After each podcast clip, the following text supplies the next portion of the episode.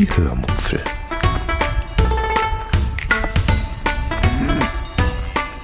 Aus dem Tagebuch einer Allgäuerin.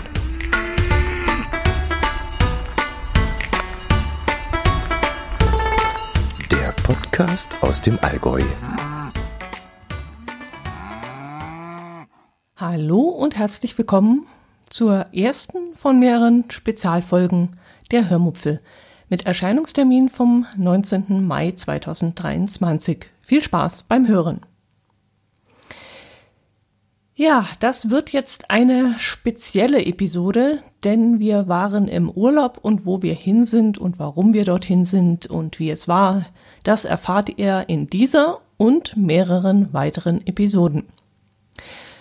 Kurzer Disclaimer am Anfang. Es könnte sein, dass ich mich in dieser Episode ein wenig aufrege. Vielleicht auch ein wenig mehr als nötig gewesen wäre. Nehmt das bitte alle nicht ganz so bierernst, wie es sich anhört. Es waren im Großen und Ganzen mehrere heftige Aufreger, die aber genauso schnell, wie sie kamen, auch wieder verpufft sind. Wir haben uns relativ schnell wieder beruhigt und ich komme nicht drum rum und muss wahrscheinlich Äpfel mit Birnen vergleichen. Auch da bitte ich euch alles nicht so furchtbar ernst zu nehmen und so genau zu nehmen und auf die Goldwaage zu legen. Man kann viele Dinge einfach nicht eins zu eins vergleichen und es kommt immer auch auf die jeweilige Ausgangssituation und auch auf die Ansprüche an, die man selbst hat. Aber da das hier ein Personal Podcast ist und ich ein Mensch aus Fleisch und Blut bin und letzteres auch gerne mal hochkocht, vor allem dann, wenn etwas nicht logisch in meinen Augen ist und nicht nachvollziehbar und hausgemacht ist, dann regt mich das schon mal ziemlich schnell auf. Gut, also fange ich mit der Idee zu dieser Reise an. Wir hatten wieder einmal einen besonderen Anlass zu feiern und vielleicht das Besonderste, was ich jemals zu feiern gehabt habe in meinem ganzen bisherigen Leben. Und wie wir das meistens in solchen Momenten machen, beschlossen wir diesen Anlass mit einer besonderen Reise zu begehen, nämlich mit einer Schiffsreise. Dabei waren uns drei Dinge besonders wichtig. Erstens, wir wollten zu einem bestimmten Termin fahren. Zweitens, wir wollten mit der Mein Schiff fahren. Und drittens, wir wollten zu einer besonderen Location fahren, die uns besonders gereizt hätte. Aber da das Leben kein Wunschkonzert ist, klappte das alles leider nicht so, wie wir uns das gedacht hatten. Wir wollten eigentlich mit der Mein Schiff die Route namens 18 Nächte New York bis Jamaika fahren. Der Vorteil dieser Reise wäre, wir würden A mit der Mein Schiff fahren und B ein paar tolle Orte wie zum Beispiel New York, Charleston, Miami, Key West, Puerto Rico, St. Thomas, St. Martin und Jamaika besuchen. Ein Nachteil dieser Reise, sie fand leider nicht zu unserem Wunschtermin statt. Aber das hätten wir vielleicht noch in Kauf genommen, wenn es nicht einen weiteren schwerwiegenden Nachteil gegeben hätte. Wir hätten den Rückflug nämlich selbst organisieren müssen. Ja, wirklich. Wir wurden zwar nach New York geflogen und konnten dort unsere Kreuzfahrt antreten, aber ab dem letzten Zielhafen, nämlich Jamaika, hätten wir einen eigenen Rückflug organisieren bzw. buchen müssen. Und das wollten wir definitiv nicht. Denn wenn die Kreuzfahrt, aus welchen Gründen auch immer, einen Corona-Infizierten an Bord oder irgendein Wirbelsturm in der Karibik in einem anderen Hafen geendet hätte, dann hätten wir selbst gucken müssen, wie wir von dort zum Flughafen nach Jamaika oder auf direkten Weg nach Deutschland zurückkommen. Vielleicht erinnert ihr euch äh, an unsere letzte Kreuzfahrt, die wir eigentlich nach Israel machen wollten.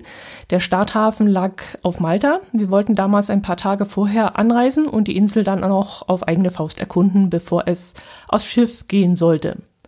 Damals sagte man uns, die Anreise läge dann in unserer Verantwortung. Würde das Flugzeug zum Beispiel nicht fliegen, weil die Airline zum Beispiel, ja, keine Ahnung, pleite gegangen wäre, dann wäre das Schiff weg gewesen und wir würden auf den Kosten sitzen bleiben.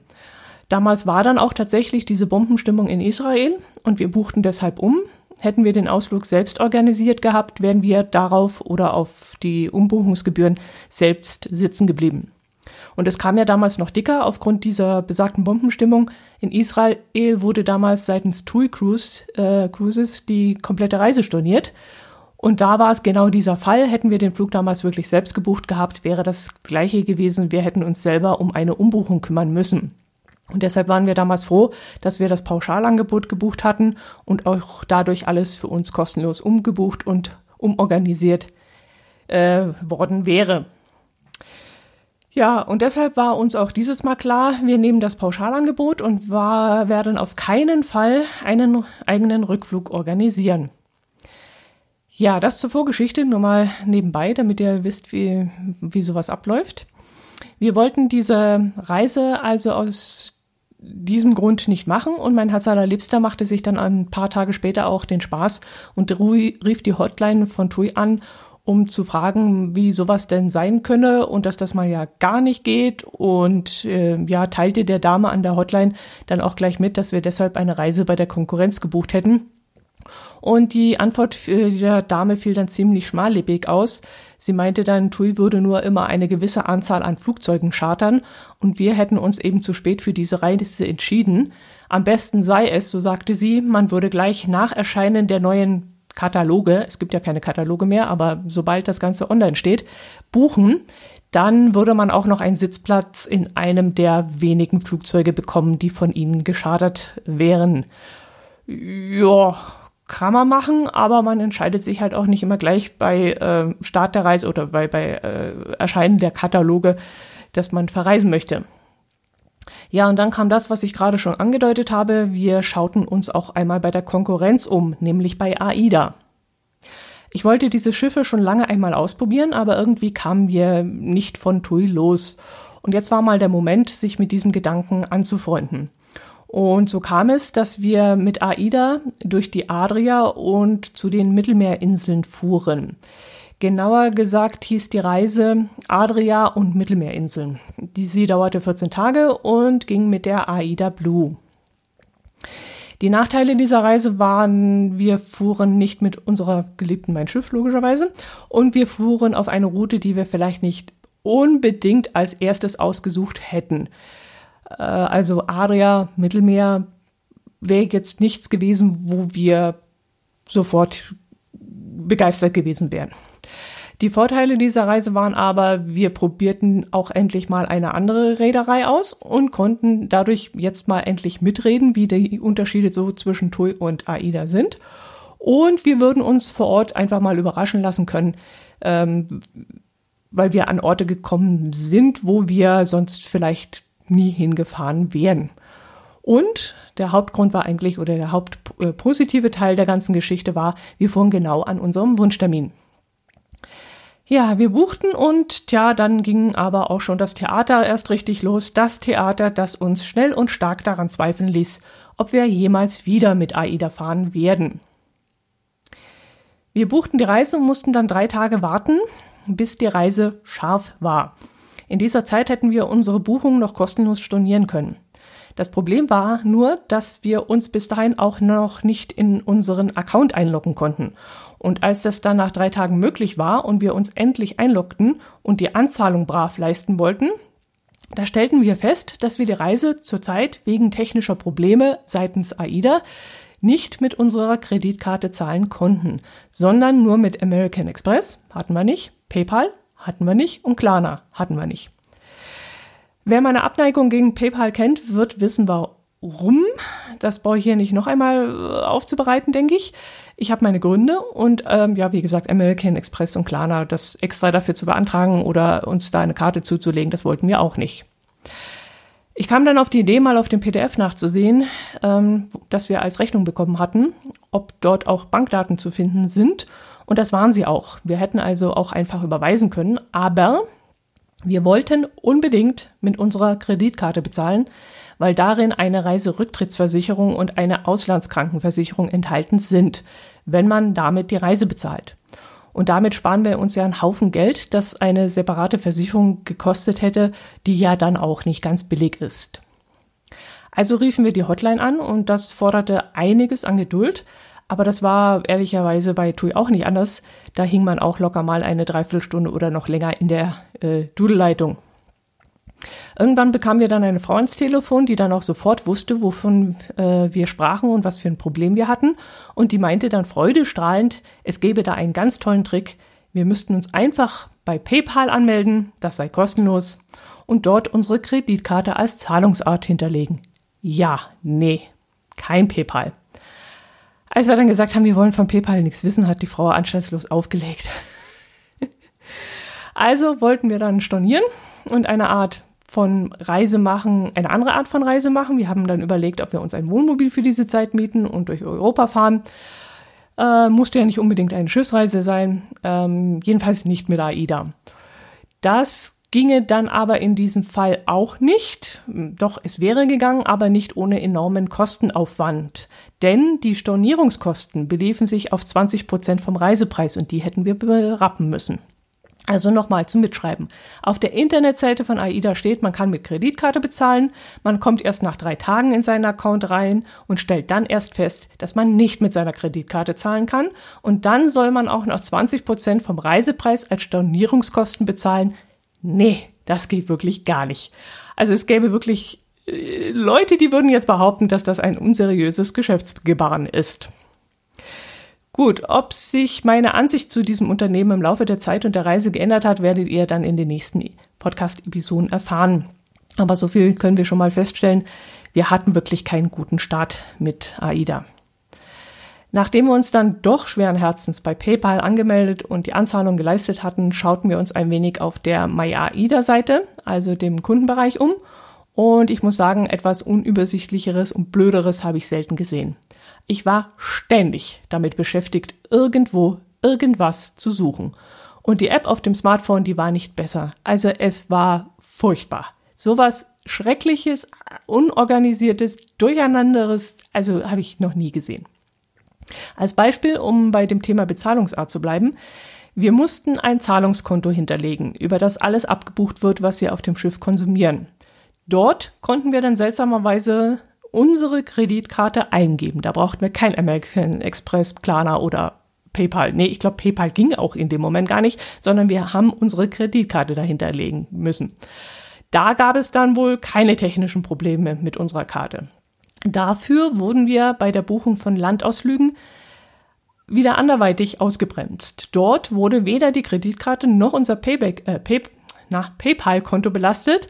Da wollte AIDA plötzlich eine Vorabüberweisung bis zu einem bestimmten Termin haben. Und das war dann auch nochmal witzig. Und zwar war das ein Termin, der weit vor dem Termin lag, an dem man Landausflüge noch kostenlos stornieren konnte. Also, wir buchen einen Ausflug, bezahlen diesen bis zum, ich sage jetzt mal ein fiktives Datum, 1. April. Die Reise findet dann am 1. Mai statt und bis zum 27. April können wir die Ausflüge aber noch kostenlos stornieren, für die wir das Geld aber schon von unserem Konto abgebucht wurde.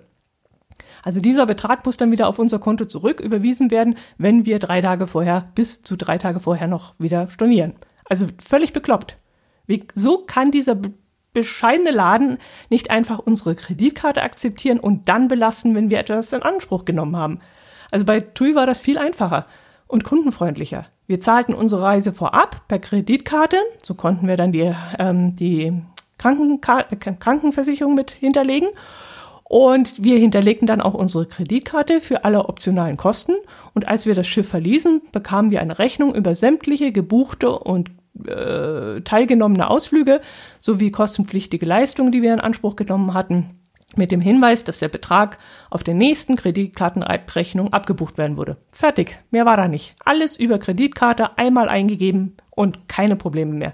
Nichts irgendwie abbuchen, zurückbuchen, abbuchen, zurückbuchen. Inzwischen habe ich auch gelesen, aber naja gut, das erzähle ich euch dann hinterher. Gut. Ähm, wie gesagt, der Start mit AIDA war mehr als holprig, aber wir versuchten trotzdem vorbehaltlos in den Urlaub zu starten. Schließlich kostete diese Reise ein Haufen Geld und wir machten sie zu einem besonderen Anlass und den wollten wir uns einfach nicht vermiesen lassen. Also stürzte ich mich in die Urlaubsplanungen. So, jetzt muss ich mal ein Stück zurückfahren, weil ich mich schon wieder in Rage geredet habe, merke ich gerade. Äh, ja, Urlaubsplanung. Ich schaute mir jede Destination an, guckte, was es dort zu sehen geben könnte. Dazu nahm ich so Hilfsmittel wie Google Maps und die Ausflugsbeschreibungen von AIDA zur Hilfe und schaute mir YouTube-Videos von diversen Kreuzfahrttestern an. An den meisten Häfen würden wir selbstständig von Bord gehen können, was uns teure Ausflugsprogramme ersparte. Die Ausflüge von AIDA kamen mir auch recht teuer vor und ich hatte auch so ein wenig das Gefühl, sie seien teurer als bei TUI. Da aber inzwischen, also zwischen unserer letzten Main-Schiff-Reise und dieser AIDA-Reise ein Krieg mit Wirtschaftskrise und Mega-Inflation lag, habe ich da jetzt natürlich keinen klaren und deutlichen und fairen Vergleich und will deshalb auch nichts gesagt haben.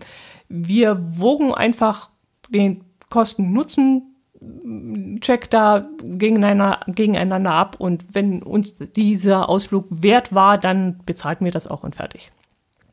Aber eines fiel dann trotzdem auf, bei TUI Cruises bekamen wir als Frühbucherbonus die Zusage, auf alle Ausflugspakete 20% Rabatt zu bekommen. Und das war damals auch so.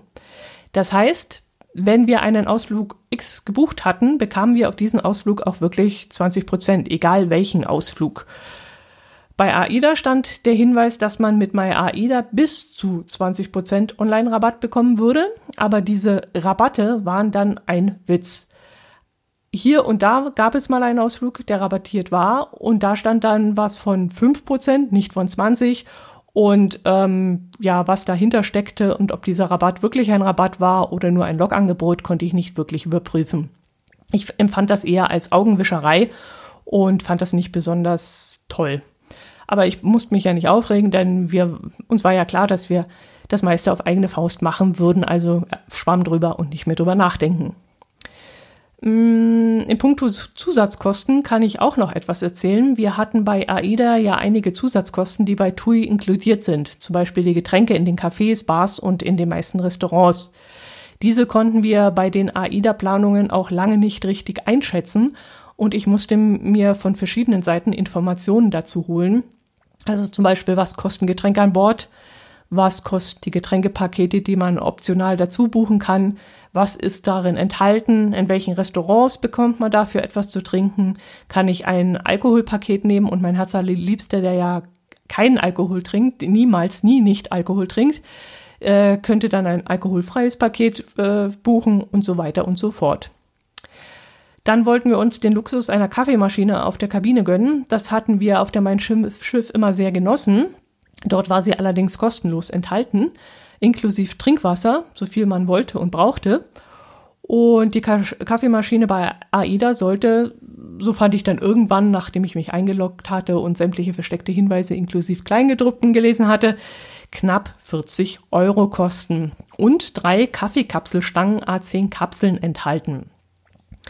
Da es im Gegensatz zu meinem Schiff auf der AIDA kein kostenloses Trinkwasser aus Wasserspendern gibt, äh, das heißt auf manchen Schiffen ja, auf manchen nein, das ist auch sehr unterschiedlich in dieser Flotte, mussten wir dann auch, wussten wir dann auch nicht, wo wir Wasser herbekommen würden. Gäbe es zu der Kaffeemaschine auch Wasser oder müssten wir das tatsächlich zusätzlich kaufen und müssten wir dann vielleicht auch das chlorhaltige Wasser aus dem Wasserhahn nehmen, Fragen über Fragen, die wirklich schwer zu recherchieren waren. Ich habe dann auch andere Kreuzfahrer mal danach gefragt und es gab viele, die gesagt haben, sie haben einfach das verklorte Wasser aus dem Wasserhahn genommen. Aber ganz ehrlich, also so möchte ich meinen Kaffee dann auch nicht trinken müssen. Dann lasse ich es lieber. Ja, und ich muss sagen, das nervte mich dann im Vorfeld auch schon tierisch. Und auch das war dann vor unserer AIDA-Reise ein Grund zu sagen, einmal dieses Theater und nie wieder. Wir nehmen nächstes Mal wieder das rundum sorglos Paket von TUI. Ich komme noch zu dem Preis. Das würde dem Ganzen noch vielleicht widersprechen, aber ich komme noch dazu. Äh, ja, wir buchten, um es einmal vorne wegzunehmen, je ein alkoholfreies Getränkepaket dazu und ich würde mir, so war der Plan, ab und zu mal einen alkoholischen Cocktail gönnen. Zu diesen Getränkepaketen, warum ich dann doch was gebucht habe wie, und hin und her, ob es sich dann gelohnt hat, da werde ich dann im Laufe der Reise euch etwas erzählen. Da gehe ich auf jeden Fall nochmal näher drauf ein, denn Getränkepaket ist das Hauptgesprächsthema im AIDA-Forum und ähm, es scheint nichts Wichtigeres zu gehen als dieses Getränkepaket und ich muss ehrlich sagen, für mich war es auch eines der wichtigsten Punkte. Gut, was kann ich euch von den Vorbereitungen noch erzählen? Hm. Ach so, ja, das Schiff. Als ich das Schiff zum ersten Mal im Internet sah, freute ich mich schon, denn es sah wesentlich kleiner aus als zum Beispiel die große Mein Schiff 4. Und auch die Tatsache, dass sie in so kleine Adria-Häfen wie Zadar und Dubrovnik anlegen würde, ließ darauf schließen, dass es sich um ein kleineres Schiff handelt. handeln würde. Als ich dann im Vorfeld die technischen Daten der beiden Schiffe verglich, war die AIDA auch 40 Meter kürzer und drei Meter schmäler als die Mein Schiff 4, sodass ich dann annahm, dass sich auch weniger Passagiere an Bord befinden würden.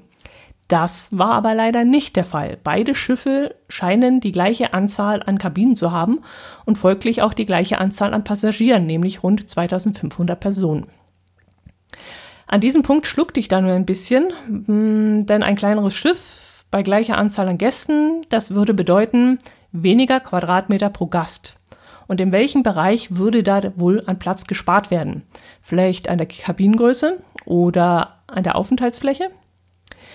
Wir hatten zwar schon die Innenansichtsfotos der Kabinen im Internet gesehen und dort den Eindruck bekommen, dass die Kabine wesentlich kleiner sein würde als auf einem TUI-Schiff, aber wir hatten nur die ungefähre Angaben zur Quadratmeterzahl gefunden und konnten deshalb keine stichfesten Vergleiche anstellen. Aber die Aussicht, dass es dort auf der AIDA wesentlich beengter zugehen würde, machte mich durchaus ein wenig nervöser. Apropos, ich habe noch gar nicht erzählt, für welche Kabinenart wir uns im Vorfeld entschieden haben. Lange Zeit wollten wir eine einfache Außenkabine ohne Balkon buchen, weil wir auf dieser Reise sowieso nur zwei Schiffstage haben würden und die Balkone auf diesem Schiff sehr klein wirkten. Im Gegensatz zu Mein Schiff 4, wo man sich mit ausgestreckten Beinen entspannt auf dem Balkon ausbreiten konnte, würde das, so vermuteten wir äh, bei der Vorrecherche, auf der AIDA nicht gehen. Also wollten wir das Geld sparen und eine dieser Außenkabinen ohne Balkon buchen. Aber in solchen Momenten ist uns auch die Lage der Kabine sehr wichtig. Also ob sie vorne oder im mittleren Bereich des Schiffes liegt, ob sie in der Nähe der Aufzüge liegt oder äh, neben der Disco oder irgendwo in der Nähe vom Pool oder so ähnlich. Und so entschieden wir uns dann doch dazu, ein paar Euro mehr zu investieren und eine Außenkabine mit Balkon zu nehmen, weil da noch eine frei war, die im vorderen Bereich des Schiffes lag. Und diesen Bereich mögen wir besonders gern, weil dort weniger Traffic ist. Also bucht man nämlich Kabinen mit Schiffs, laufen abends die Gäste ständig an der Kabinentür vorbei.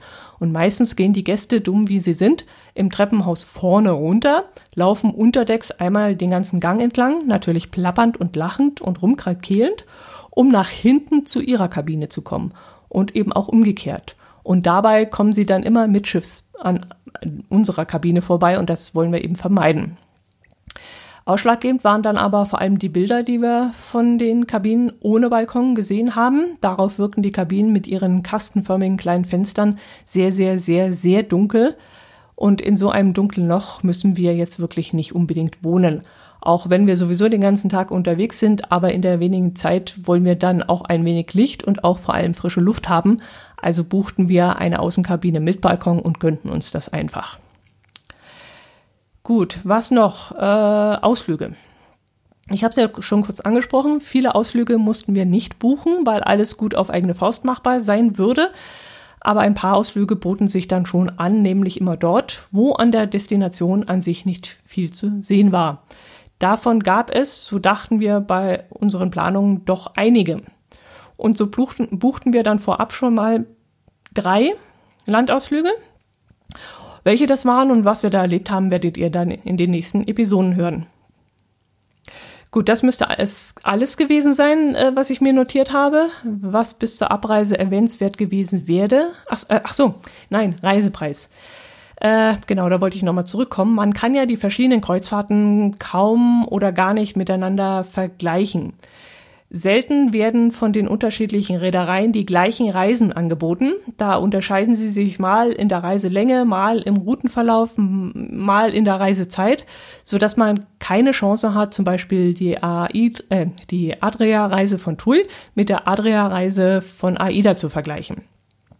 Und deshalb äh, kann man auch das Vorurteil nicht überprüfen, ob TUI wirklich immer wesentlich teurer ist als AIDA, weil man ja angeblich dieses ganze All-Inclusive-Konzept mitbezahlen muss. Das ist ja immer die Kritik, Kritik von den AIDA-Reisenden, dass die sagen, TUI ist doch viel zu teuer, äh, AIDA ist billiger. Und ähm, ja, ein paar Wochen nachdem ich die AIDA-Reise gebucht hatte, fand ich dann aber trotzdem eine ähnliche 14-tägige Reise bei TUI.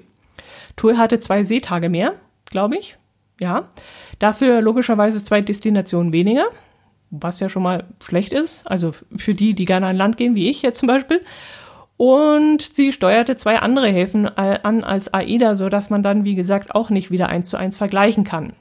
Dafür fuhren sie, also TUI, drei Wochen später, also zu einer, einer teureren Ferienzeit, äh, Reisezeit, nämlich Ferien. Und wenn ich diese Äpfel mit diesen Birnen von AIDA vergleiche, dann war AIDA inklusive Softgetränkpaket 11% günstiger als mein Schiff wo alkoholische Getränke enthalten sind. So, und dann kann man wieder nicht richtig vergleichen. Braucht man unbedingt Alkohol? Braucht man überhaupt irgendwie Softgetränke? Zahlt man dann lieber einzeln alles und trinkt dann weniger? Wie gesagt, ähm, zu dem ganzen Getränkegedöns komme ich dann während der Reise. Und wie gesagt, Äpfel mit Birnen kann man nicht vergleichen, aber AIDA war in diesem Moment 11% günstiger und nur mal so als Tipp, ähm, wenn euch das interessiert.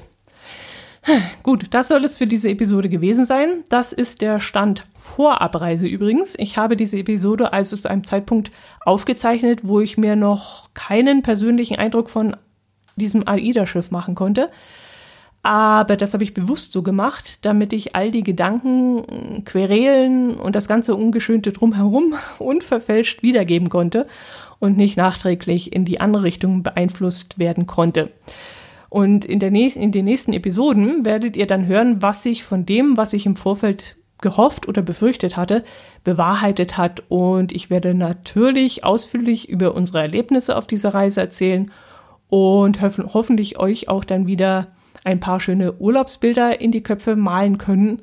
Und ähm, ja, ich hoffe also, ihr seid die nächsten Male mit dabei, wenn ich euch von unserer Anreise erzähle, vom ersten Reisetag äh, und dann den weiteren Verlauf der kompletten Reise.